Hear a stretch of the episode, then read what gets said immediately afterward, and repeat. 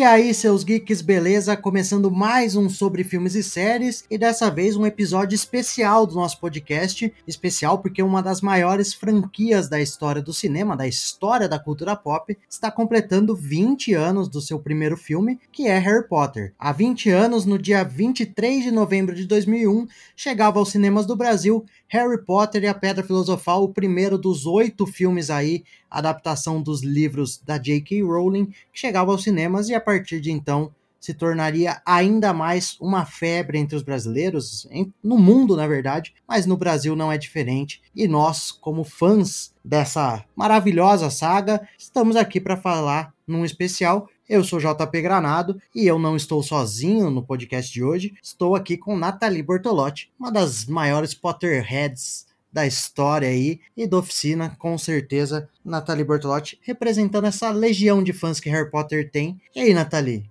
20 anos de Harry Potter, você lembra do primeiro filme, como que foi? E aí, seus geeks? Olha, eu não posso falar nada, né, que eu sou de fato, eu sou muito fã da série, é a minha série preferida. Não tenho, não tenho defeitos, apesar de muitos amigos meus ficarem colocando muito defeito para me irritar, não consigo. Para mim é perfeito. E eu não lembro, assim, do primeiro filme, eu não fui no cinema assistir. É, apesar de eu já, já tinha idade e tal, pra entender tudo, mas eu não fui no cinema, isso eu lembro. Eu fui no cinema a partir só do terceiro filme, mas eu li o livro, o primeiro livro, antes de assistir o filme. Então acho que essa para mim foi uma experiência diferente. Não sei se você fez a mesma coisa. Não fiz, mas você leu antes de, de assistir o primeiro filme?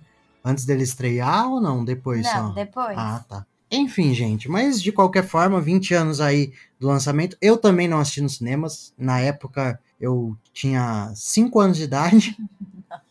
eu tinha 5 anos de idade, então não estava muito na idade ainda. O segundo filme eu já assisti no cinema, eu lembro. E daí pra frente não perdi nenhum lançamento dos filmes do Harry Potter. Fui lendo os livros meio que na mesmo, ao mesmo tempo que eu, que eu assisti os filmes, porque como eu era muito novo no começo, eu assisti só os filmes, depois acho que a partir do terceiro ou quarto eu li o livro meio que junto, simultâneo ao lançamento, os últimos eu consegui ler o livro antes de, de assistir os filmes. E, mas então vamos começar, né, Nathalie, falando a gente está tentando lembrar esse lançamento. Fazendo 20 anos, nem eu, nem você que estamos participando aqui do podcast conseguimos assistir no cinema. Inclusive, muito legal que, que algumas pessoas vão ter essa oportunidade agora, que os filmes vão ser relançados no cinema, né? Eu achei incrível. É, a Pedra Filosofal, inclusive, eu acho que já tá, ou a partir de, do. Domingo. É, já Mas tá, na então, verdade, quando as pessoas enquanto, estiverem ouvindo. É só, só no domingo que vai rolar isso. E aí tinha muitos fãs falando, ah, né, vocês vão ter que estender, porque não vai caber todo mundo que quer ir.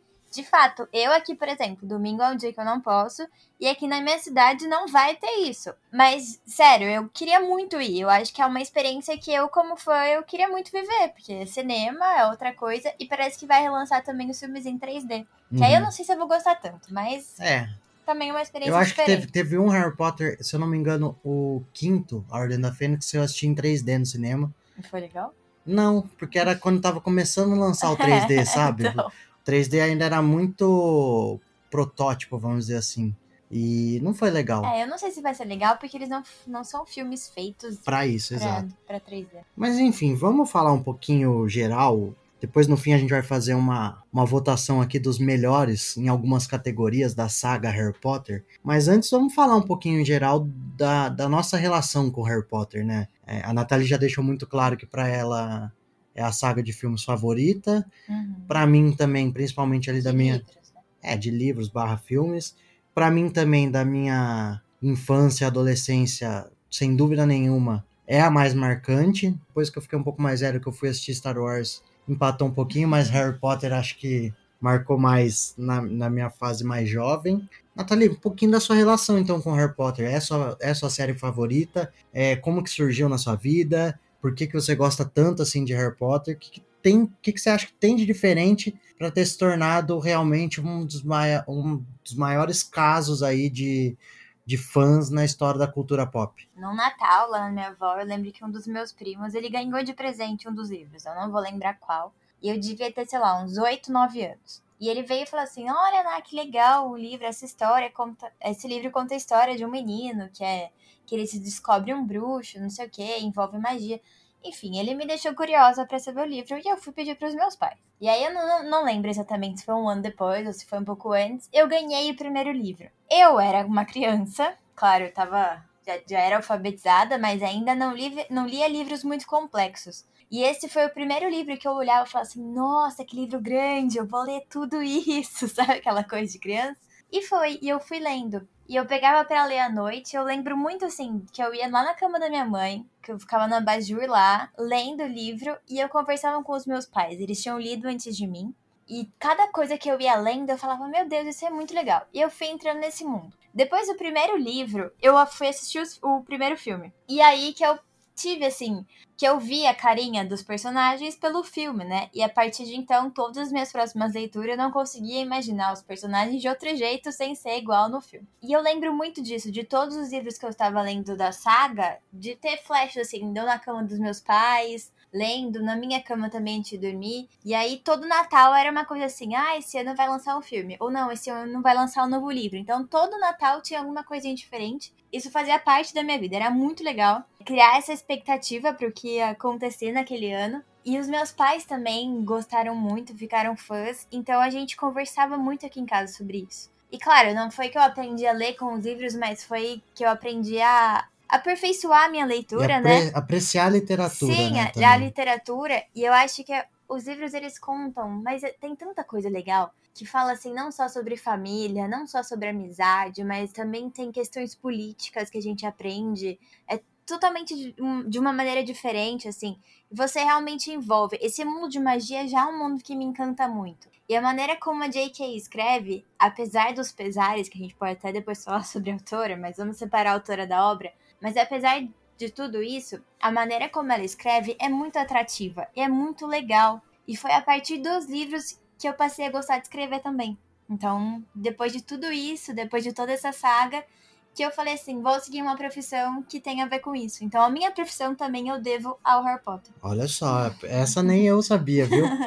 essa nem eu sabia. Para mim é um pouco diferente, sabia? A história com Harry Potter. É, eu acho que passa muito por essa questão de gosto familiar, porque minha família inteira gosta de Harry Potter, minha mãe gosta, é, meus irmãos. Em, em casa a gente foi, tipo, criado na base do Harry Potter, assim, tipo. É que nem eu falei, eu era muito novo, eu tinha 5 anos quando lançou o primeiro filme nos cinemas. Então eu fui assistir, sei lá, eu devia ter uns 7 para 8 anos e eu não, não, ainda não tava no ponto. Lógico, também era alfabetizado tudo, mas não tava no ponto de pegar um livro grande como era o Harry Potter e a Pedra uhum. Filosofal e ler. E aí eu assisti o filme. E o filme eu me apaixonei. Era né, no negócio é, pra época assim, inimaginável um, aquele, ver aquele mundo mágico, aquela, aquelas coisas se mexendo, o céu. E, e esses detalhes que foram muito bem criados, por muito por, por, mais que algumas pessoas falem, ah, é um, é um universo meio bobo, assim.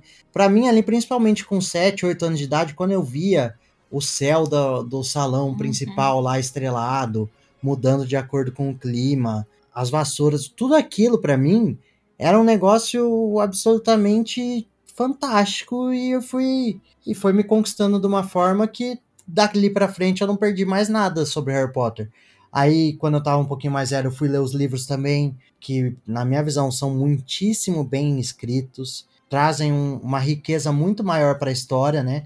O que é normal, né, em questão de livro barra filme, a gente pode até comentar um pouco mais, mas trazem uma riqueza gigantesca. E eu acho que foi isso, foi, foi uma experiência individual e, que nem você falou, foi uma experiência coletiva. Porque minha mãe, que obviamente de uma outra geração, gostava de Harry Potter por outros motivos que não que não os meus. Meus irmãos que eram um pouco mais novos também se apaixonaram por Harry Potter. Ele, cons ele consegue, de uma forma ou de outra, pegar várias gerações.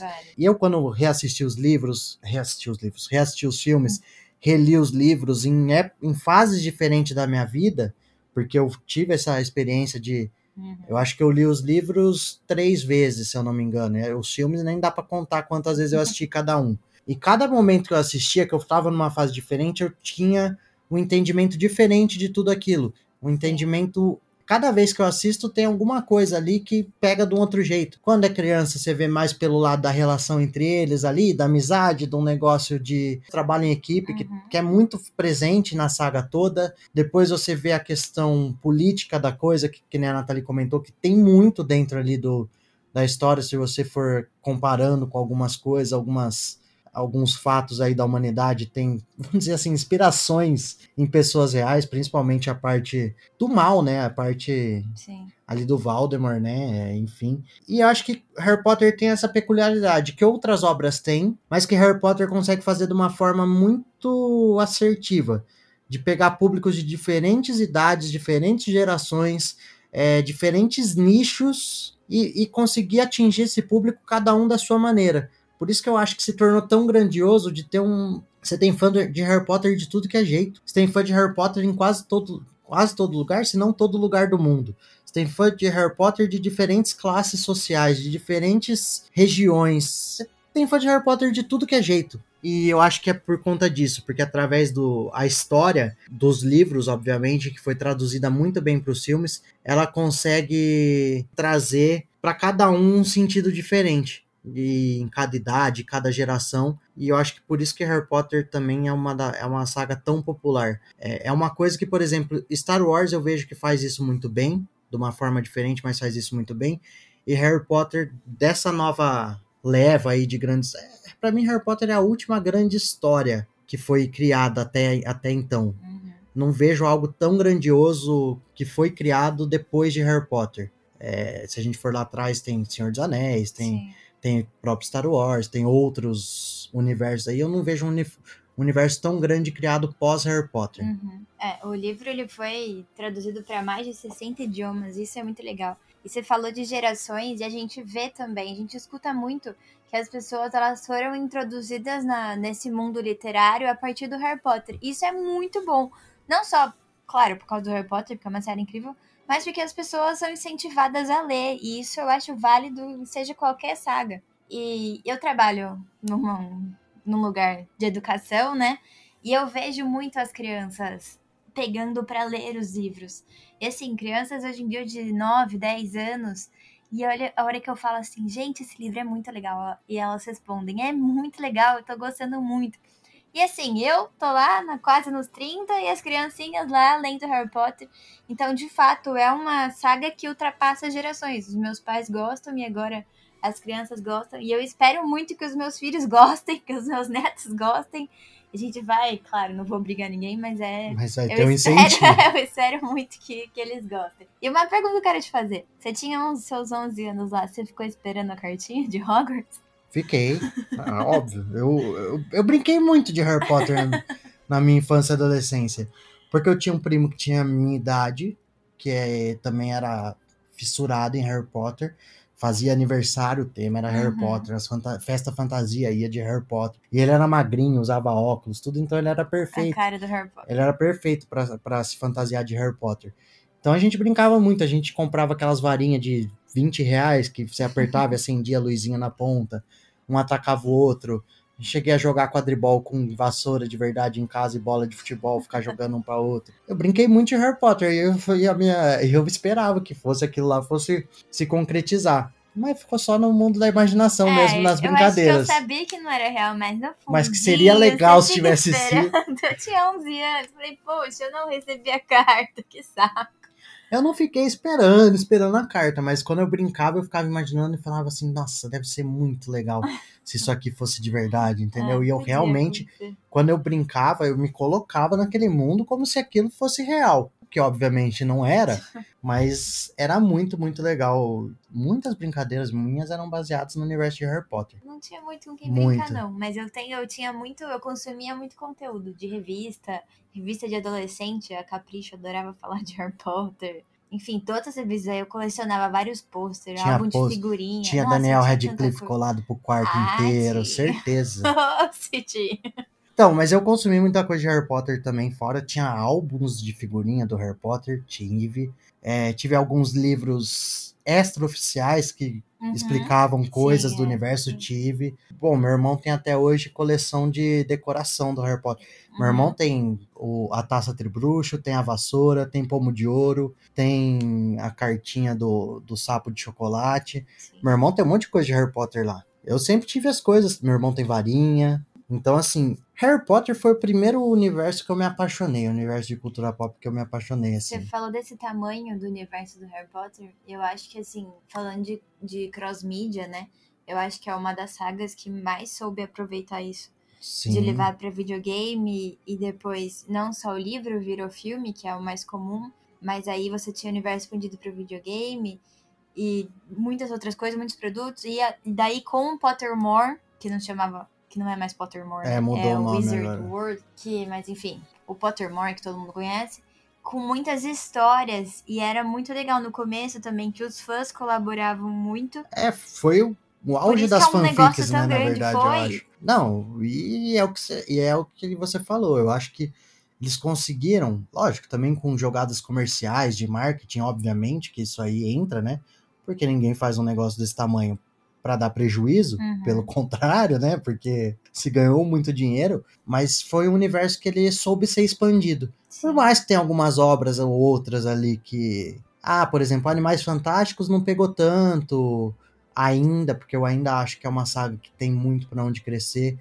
é, a partir do terceiro filme aí, aprofundando na história do Dumbledore e tal. O próprio o oitavo livro lá, Criança Amaldiçoada, que é uma Não. peça de teatro, não, não deu Daí certo. A gente finge que não Mas, assim, eles souberam explorar Harry Potter. Tipo, Sim, muito. é, Cara, pra quem já foi pra, pra Orlando lá no parque da Universal, tem a parte de Harry Potter, você não conheceu, né, Nathalie? Você foi Não. antes. Eu nem imagino eu- como vai ser minha reação. E eu fui na, eu fui na, na época que ainda era pequeno, depois ainda expandiram essa parte. Então, assim, é um negócio muito. que abre, muito, abre muitas portas pra imaginar. Tudo é possível ali dentro daquele universo. E acho que isso também cativa, cativava e cativa ainda muitos fãs. Quando a gente for das gerações, a Nathalie comentou. é, a gente pega tanto fãs, por exemplo, minha mãe é fã, seus pais são fãs, meus irmãos mais novos, minha irmã tem 15 anos, também gosta Também muito de Harry. Potter. Tem muito e acho que cada e as novas gerações também vão de uma forma ou de outra, quando tiverem esse contato, vão se encantar da mesma forma. Acho que não tão de forma tão impactante, mas ainda assim vão vão levar Harry Potter como como um- uma, uma grande série. E eu acho que assim, em cima disso, dessa questão do que é possível imaginar de Harry Potter, o que você já imaginou de Harry Potter que nunca foi mostrado, nunca foi contado, que você acha que pode, pode ser uma. pode acontecer dentro desse universo? Ela falou já das escolas de outros países, mas eu queria muito saber mais sobre isso. Tem uma escola aqui no Brasil que é lá na Amazônia. Mas e aí? Como é que o cara do Paraná faz pra ir pra lá? Entendeu? Essas coisas eu Você, tenho tá- você quer ir curiosidade. pra lá também? Que eu quero. Mas eu queria muito saber, entendeu? A gente conheceu, a partir dos livros e dos filmes, três, três escolas de magia. Tá, mas e os outros, entendeu? E as outras? Ela já falou que existem. Eu queria muito além disso. Porque quando eu me imaginava recebendo a cartinha lá, com os 11 anos, que eu não tinha toda essa imaginação, pra mim, eu ia pra Hogwarts e acabou. E eu, eu lembro que eu até falava assim, meu Deus, eu não vou saber falar inglês, que com 11 anos eu não sabia falar inglês direito. Então, acho que essa, isso eu já, já tentei imaginar. É, porque eu acho que é um universo muito maior do que o que a gente conhece, né? A gente conhece uma parte muito pequena ali em questão de tempo e espaço. Uhum. A gente conhece o mundinho ali de Hogwarts durante aquele período de sete anos onde se passam os livros. Sim. E acho que tanto fu pro futuro quanto pro passado tem muita coisa ainda a ser explorada. E mesmo não necessariamente envolvendo Harry Potter ou, ou coisas li diretamente ligadas a ele, a, a, essa história que a gente já conhece.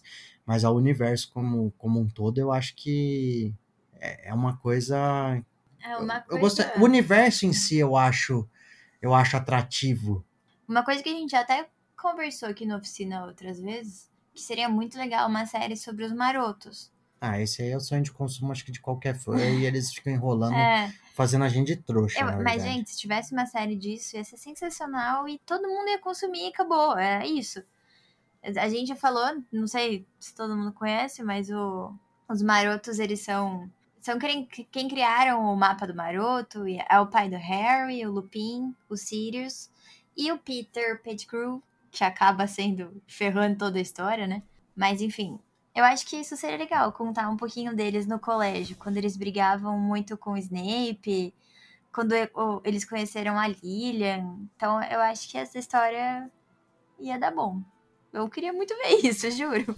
Ah, eu acho. Eu acho que seria o sonho de sonho de consumo para qualquer para qualquer fã realmente. Na minha visão era o se eu tivesse que escolher uma obra para ser feita seria em formato de série, não filme. Sim, eu queria uma série. série.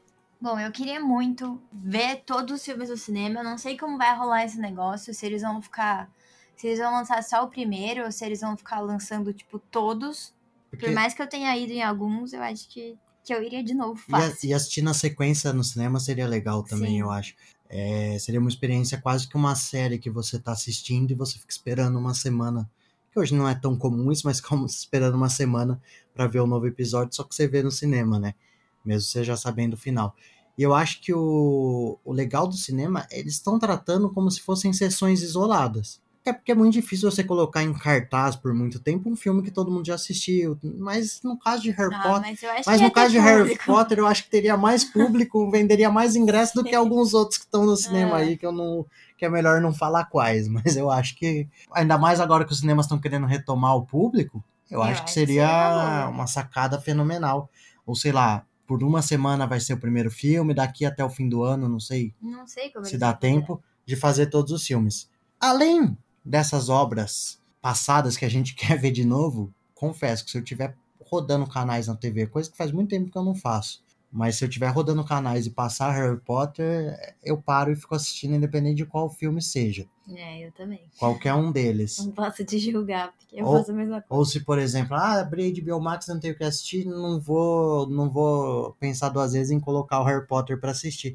Inclusive, faz tempo que eu não faço uma maratona de Harry Potter, a se pensar para os próximos, hum. pros próximos tempos aí, quem sabe final de ano chegando. Tentador, hein? Né? Mas enfim, tem muita coisa de Harry Potter ainda para sair, né? A gente comentou aqui da série dos Marotos, que é um sonho, que já foi rumor, já foi boato, mas nunca se concretizou, que a gente ainda espera que se concretize.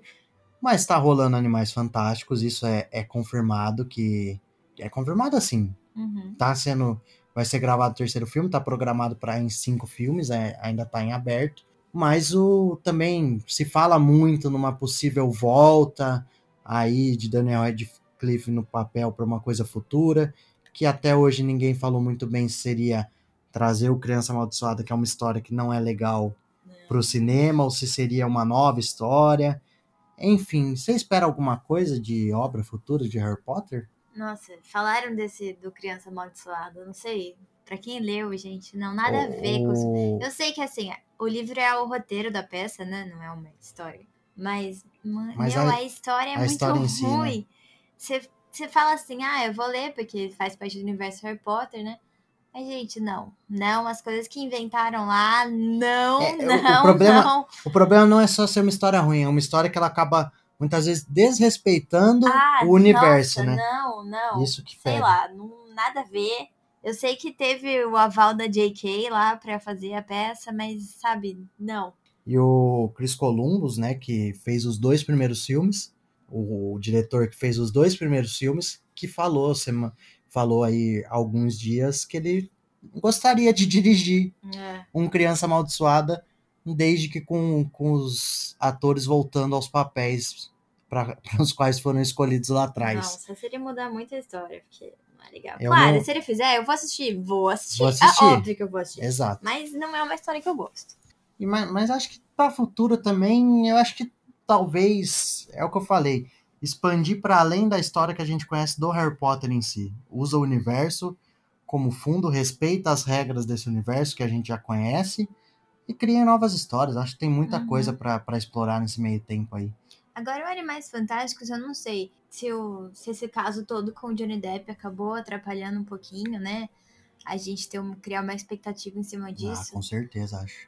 É, a gente nem sabe agora como vai ser pro próximo filme, se ele vai continuar no papel Não, não vai, já tá confirmado, Não? vai ser o Mads Milkins. Ah, então, mas sei lá, não sei se foi isso, mas apesar dos atores do filme serem incríveis, são incríveis, claro, não, não vou, pelo amor de Deus, longe disso, mas eu não consegui, igual com o Harry Potter, eu não consegui, assim, não me identificar com a obra, porque é o universo que eu amo, mas sei lá, ter tanta, tanto carinho, entendeu, pelos filmes de Animais Fantásticos. Eu gosto, mas ok, tá lá. Não é uma coisa, assim, igual você falou, que eu paro pra assistir sempre. Entendeu? Eu assisti, achei legal, e ok. Não foi uma coisa que tão cativante. Eu acho que tende a melhorar. Eu acho que a, a história. Mas aí, eu, mas aí é uma crítica que eu faço. Eu não acho que você pode pegar uma, um, filme, um filme que é programado para cinco e demorar dois para ele começar a engrenar no terceiro, né? Ele teria que já, É. já teria que ter avançado um pouco mais na história.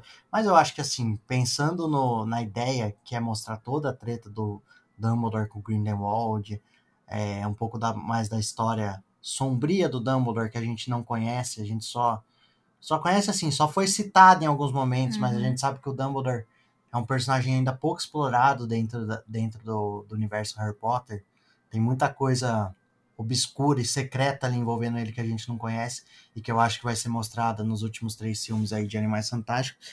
Mas eu acho que tá demorando para engrenar. Espero que engrene a partir desse terceiro filme e que aí sim vire uma saga que a gente realmente queira acompanhar para ver onde ela vai dar. Sim. Mas é um pouco difícil porque a gente já sabe mais ou menos o final de tudo isso, entendeu? E aí, se você já sabe mais ou menos o final, que vai ser o Dumbledore derrotando o Grindelwald e ele sendo preso em Azkaban.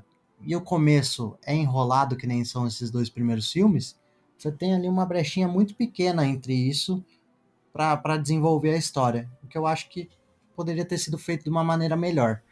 Mas não sei, quem sabe os próximos filmes dão uma melhorada. Eu já acho o segundo um pouquinho melhor que o primeiro, em termos de desenvolver a história.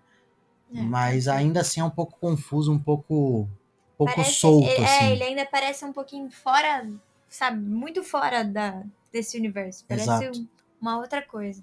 Bom, vamos voltar então ao que faz a gente gostar tanto de Harry Potter, né, Nathalie? É, Além de tudo que a gente falou no geral aí, do universo como um todo, eu acho que tem alguns pontos específicos, alguns detalhes ali que vão conquistando a gente, né? Vou trazer aqui algumas categorias para cada um falar o que, qual que prefere dentro dessa categoria e aí a gente comentar um pouco melhor é, sobre cada um desses pontos. Então vamos começar, acho que vamos começar então, vamos começar da origem, né? Vamos começar pelos livros. É, são sete livros, que é onde tudo começou. Para mim, eu tenho já a minha resposta. Quero saber de você qual que você acha que é o melhor livro de Harry Potter e o porquê. Fala um pouco mais sobre esse melhor livro de Harry Potter. Não sei se eu sei escolher qual é o melhor, mas o meu preferido, assim, por razões, sei lá, acho que na época que eu tava lendo, ele não nem é o livro mais legal, assim, mas acabou sendo o meu preferido, pela maneira como ele me tocou quanto eu estava lendo, que é o quarto livro, que é o Harry Potter e o Cálice de Fogo. Eu não sei se aquele começo da história ele é mais sombrio,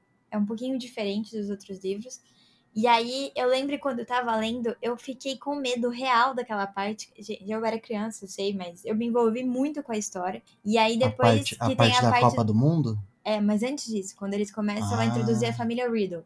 E aí tem o torneio Tribruxo. E eu me envolvi muito quando eu tava lendo esse livro, então pra mim ele acabou sendo o meu preferido. É, o livro começa no sonho do Harry, né? Quando ele sonha com, com a cobra invadindo a casa, quando ele começa a ter as, Isso. as visões do Voldemort, na verdade. Isso. Começa ali, né? Aí quando ele volta um pouquinho mais numa forma não humana ainda, mas tentando chegar lá. E aí ele invade a casa do, do vô dele. Então, esse livro não, não, não sei se é o melhor. Eu não sei classificar qual é o melhor livro. Eu gosto muito do sétimo também. Pra mim, o sétimo é incrível. Mas o meu preferido é o quarto. O meu livro preferido, por incrível que pareça, eu acho que é o livro do filme que eu menos gosto. Não porque é um filme ruim, mas porque é um filme exatamente porque o livro é muito bom e o filme acaba deixando a desejar, que é o quinto livro, A Ordem da Fênix. Eu, eu sei que isso é uma. pode parecer uma opinião que eu tô sendo populista aqui na minha opinião, porque muita gente fala isso, mas para mim o livro da Ordem da Fênix, principalmente quando a gente compara livros e filmes, é o que mais perde na, na, na, tradu na, na adaptação para o cinema. E por isso que eu acho que o livro é tão rico. Tem muita coisa na Ordem da Fênix que ela não é nem citada Sim, é no verdade. filme. Tem uma parte muito grande do livro é, de luta por direitos, que é encabeçada ali pela Hermione, que, Uhum. que tem como fundo ali os elfos domésticos, a liberdade dos elfos domésticos, que acaba entrando num assunto de lutas por direitos, questões, Sim. questões sociais, a própria questão de como eles formam a armada de Dumbledore e, a, Uhum. e a forma como ela se desenvolve, o porquê ela surge, não simplesmente para, não, vamos combater o mal, mas num sentido de, tipo, o sistema está errado, o sistema está, está fingindo que não existe a coisa ruim, a gente tem que se juntar como sociedade aqui para ter uma força que o sistema não está dando pra gente, para ter uma alguma coisa que o sistema não dá, que a política tira da gente, a gente precisa se organizar como sociedade para combater isso. Uhum. Então tem toda essa questão social que no livro, no filme ela fica muito superficial. E o livro aborda isso de forma incrível, ele tem passagens incríveis, ele tem diálogos incríveis. E eu acho que toda essa questão, ele é muitíssimo bem escrito, como os outros livros são. Uhum. Mas esse eu acho que eu acho que ele representa é, a Nathalie falou muito bem do quarto que ele já começa a representar uma coisa mais sombria para a história. Um mundo que era mais adolescente, mais leve, e acho que também porque acompanha o amadurecimento dos personagens principais ali, Uhum. né? Obviamente, a gente sabe como você sai da infância, tem a pré-adolescência, vai mudando o jeito de você enxergar as coisas, de Sim. ver as, e principalmente com as coisas, quando as coisas vão acontecendo e como acontecem no Harry Potter, né? Uhum. Porque eles passam por coisas que ninguém passa na adolescência, assim, então acaba deixando isso mais essa mudança mais acelerada, mas eu acho que é um livro que ele muda de vez o perfil da história.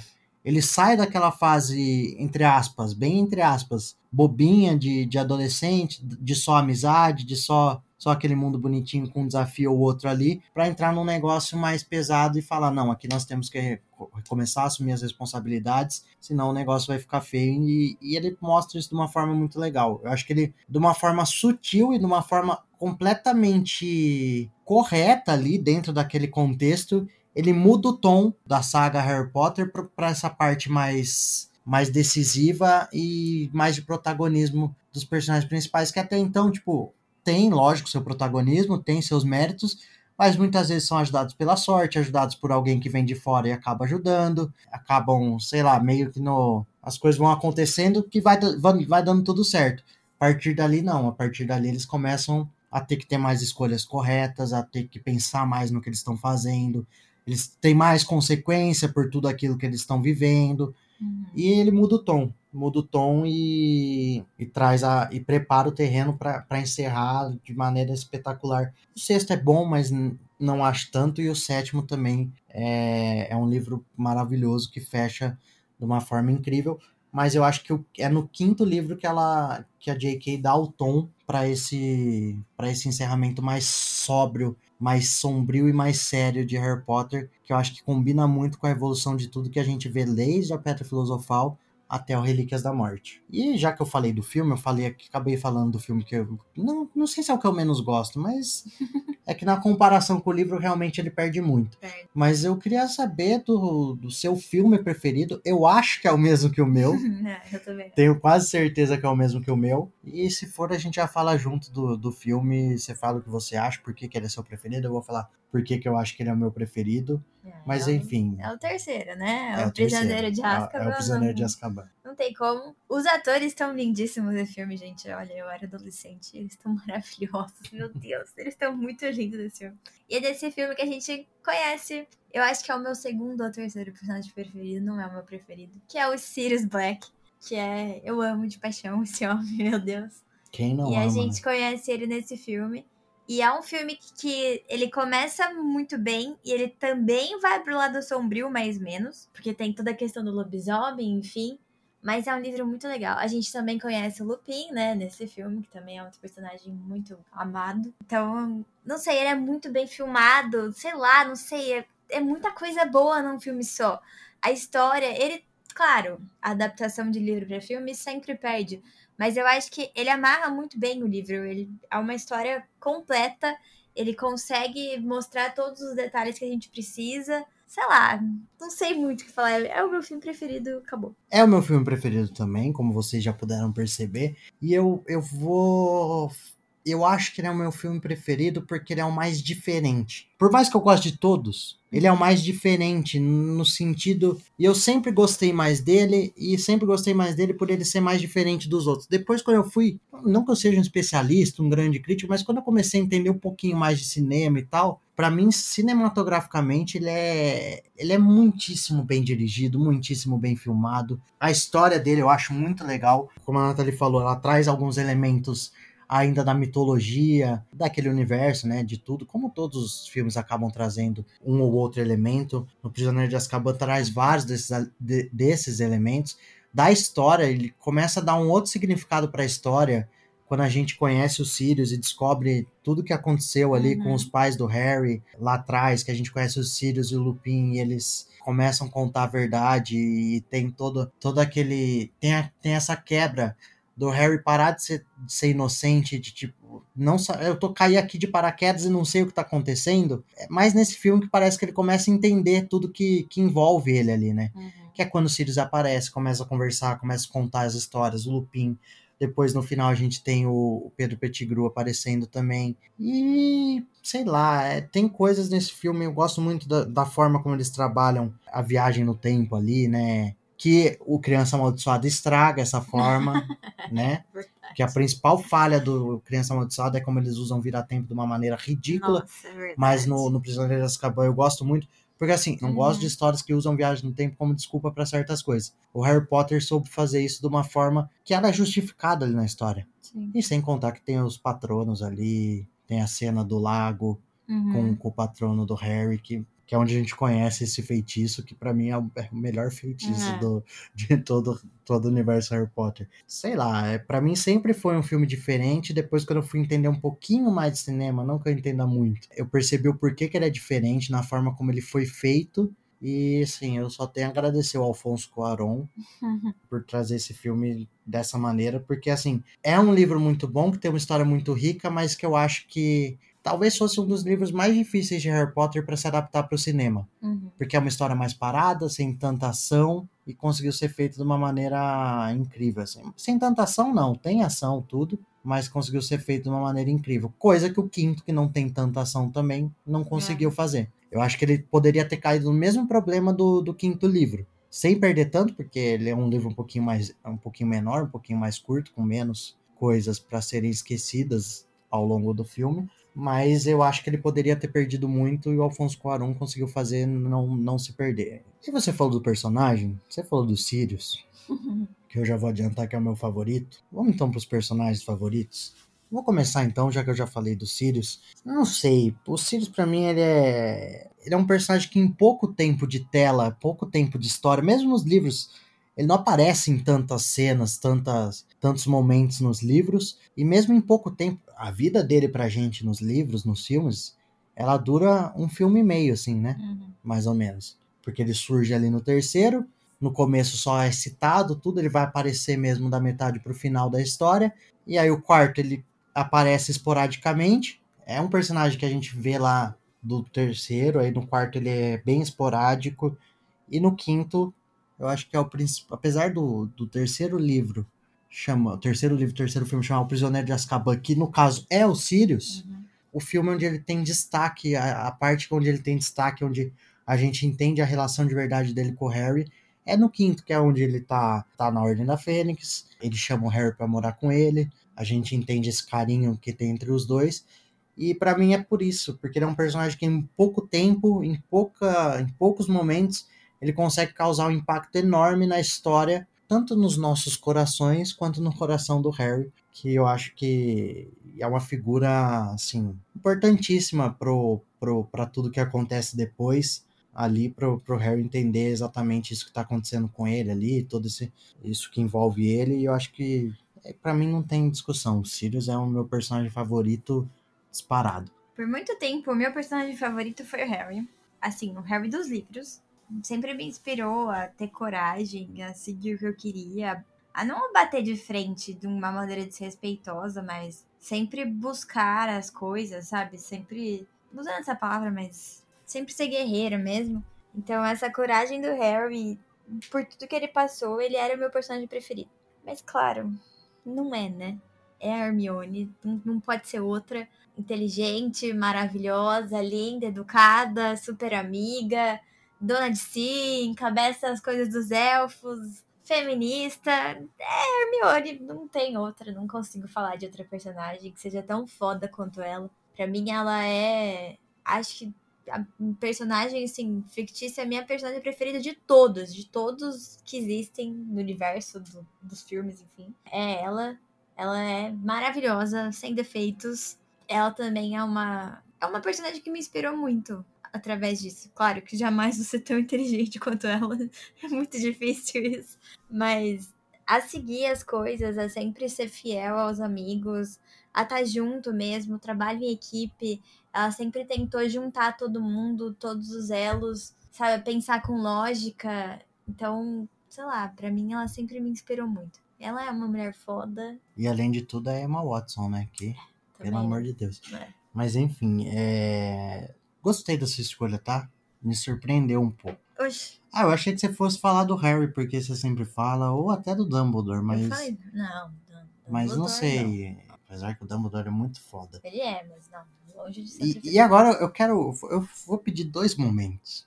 Eu quero o momento mais triste de Harry Potter para você. Não pode ter dois? Não Tem que ter sei, um? Não porque eu sei qual dois você tá pensando, eu quero que você escolha não, um. Não, não, não. Tá, o momento mais triste é a morte dos Sirius. Mas daí tem um outro. Tá, não. Pra mim também é.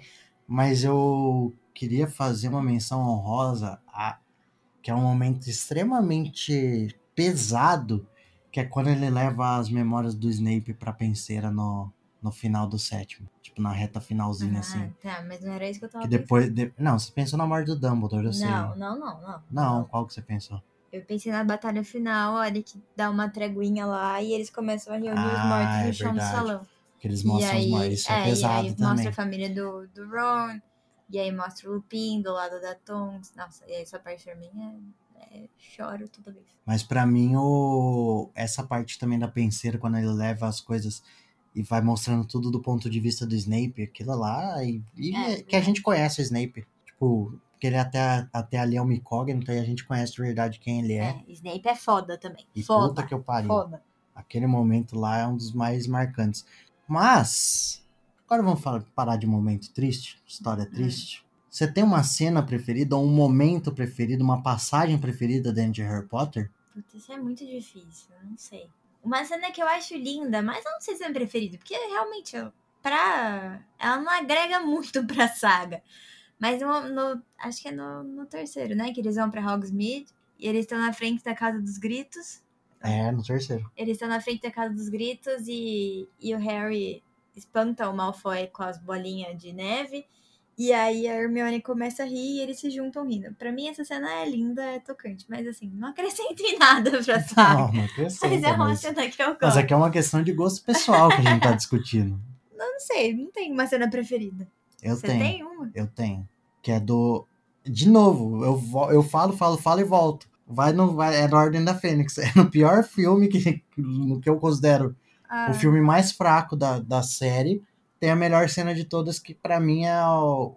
Que é um negócio que eu vi no cinema e eu fiquei em choque, assim, quando eu vi. Mesmo eu já sabendo o que acontecia, porque o Ordem da Fênix eu li antes de ver o filme, que é a batalha final do Dumbledore com o Voldemort no Ministério da Magia. Ah, é legal mesmo. Aquilo ali, cinematograficamente, Sim. é bizarro. A hora que os É o momento- É o momento mais incrível de, de Harry Potter, assim. É verdade. Visualmente Legal. falando, eu acho que é, que é aquela cena lá. Mais do que a luta final do Harry com o Voldemort lá na, lá na escola, que eles saem destruindo Hogwarts inteira. É, que lá tem umas falhas, Que né? tem, que tem, que tem eles se agarrando, é, caindo. Isso daí não precisa. E, e mesmo os poderes deles se chocando ali, azul e vermelho. Verde e vermelho, meio verde e vermelho, né? Verde. é, que fica mu- muito legal.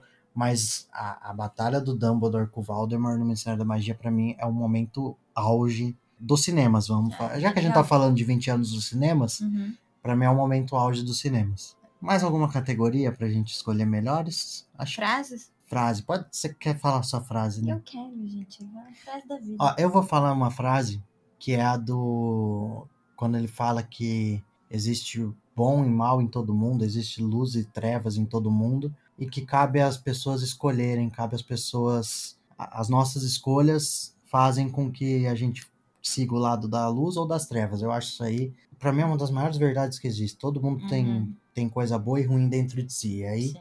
Cada um escolhe como quer viver. Então, para mim, essa frase é muito marcante, como muitas outras, a maioria delas do Dumbledore, né? Porque o Dumbledore é, é especialista em frases. E eu sei que a sua frase que você tá querendo falar aqui da melhor frase é do Dumbledore também. Então, por favor, Nathalie, tem pra gente duas começar que a encerrar, eu levo pra vida. Vamos lá. Eu tenho uma preferida e tenho uma que eu amo e também são duas que eu levo pra vida. A primeira é que a felicidade ela pode ser encontrada mesmo nas horas mais sombrias. Você só tem que se lembrar de acender a luz. Eu acho isso sensacional. Essa frase nem, nem precisa de explicação. E a segunda também, que essa é minha preferida, é claro. Mas a segunda que eu amo muito, que ele fala pro Harry: Não tenha pena dos mortos, Harry. Tenha pena dos vivos. E acima de tudo, daqueles que vivem sem amor. Pra mim, fechou. Não tenho que falar mais nada. Olha, tem uma galera que a gente tá precisando ter pena aí, mas tudo bem. não, realmente. E a gente citou três frases aqui, as três do Dumbledore. Realmente, não, o cara. O cara não, é, é, ele é o ancião da história toda, né? É. Não faria sentido ter outro personagem. Mas tem, tem outras frases muito boas de outros personagens. É, eu acho os diálogos, todos os diálogos do Sirius com, com o Harry muito impactantes pela relação que eles têm ali, uhum. pela relação que a gente vê eles desenvolverem. Mas enfim, esses são alguns dos detalhes, né? Alguns dos destaques que fazem Harry Potter ser tão grandioso, eu acho. Dá pra ficar falando dias de Harry Potter, né? Dá. Não, tem. Mas a gente não tem dias né? para falar, né? Infelizmente. É, esse não é um podcast mágico como a Bolsa Mas da Hermione. a nossa discussão não acaba aqui. Não acaba. Amanhã, dia 23 de novembro, para você também que não tá ouvindo agora, você pode procurar depois. Live no nosso Instagram, arroba Oficina Geek Real, sobre Harry Potter. Eu vou estar tá participando. É, vamos ter convidados especiais. O Pim, que é um haterzinho de Harry Potter, vai estar tá participando. Chato! Chato, vai estar tá participando. Enfim, Harry Potter é uma discussão que não acaba nunca. A gente não. pode trazer quantas vezes é. quiser. A gente fez nossos melhores também. Sugiro que vocês façam os melhores. Contem pra gente os melhores de vocês. É, entrem na live, comentem quem que vocês acham que, que são os melhores. A gente pode trazer essa discussão de novo. É isso aí, Nathalie. Encerrado. É é. Pra conta. Mais algum não, algo a acrescentar? Eu amo essa saga. É só isso. Enfim, assim como a Nathalie, eu também amo e acredito que quase todas as pessoas do mundo, é que tem uns chatos. Pim, mas, chato. tem, mas tem muita gente que ama Harry Potter e acho que com toda razão, né? Não tem, não tem por que não amar Harry Potter, apesar de algumas pessoas pensarem o contrário. Muito obrigado mais uma vez por nos acompanharem. Esse foi mais um sobre filmes e séries, dessa vez especial de 20 anos de Harry Potter nos cinemas.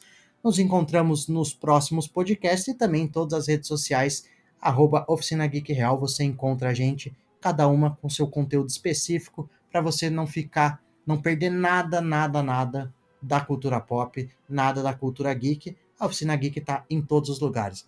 Valeu, gente, até a próxima. É nós. Tchau.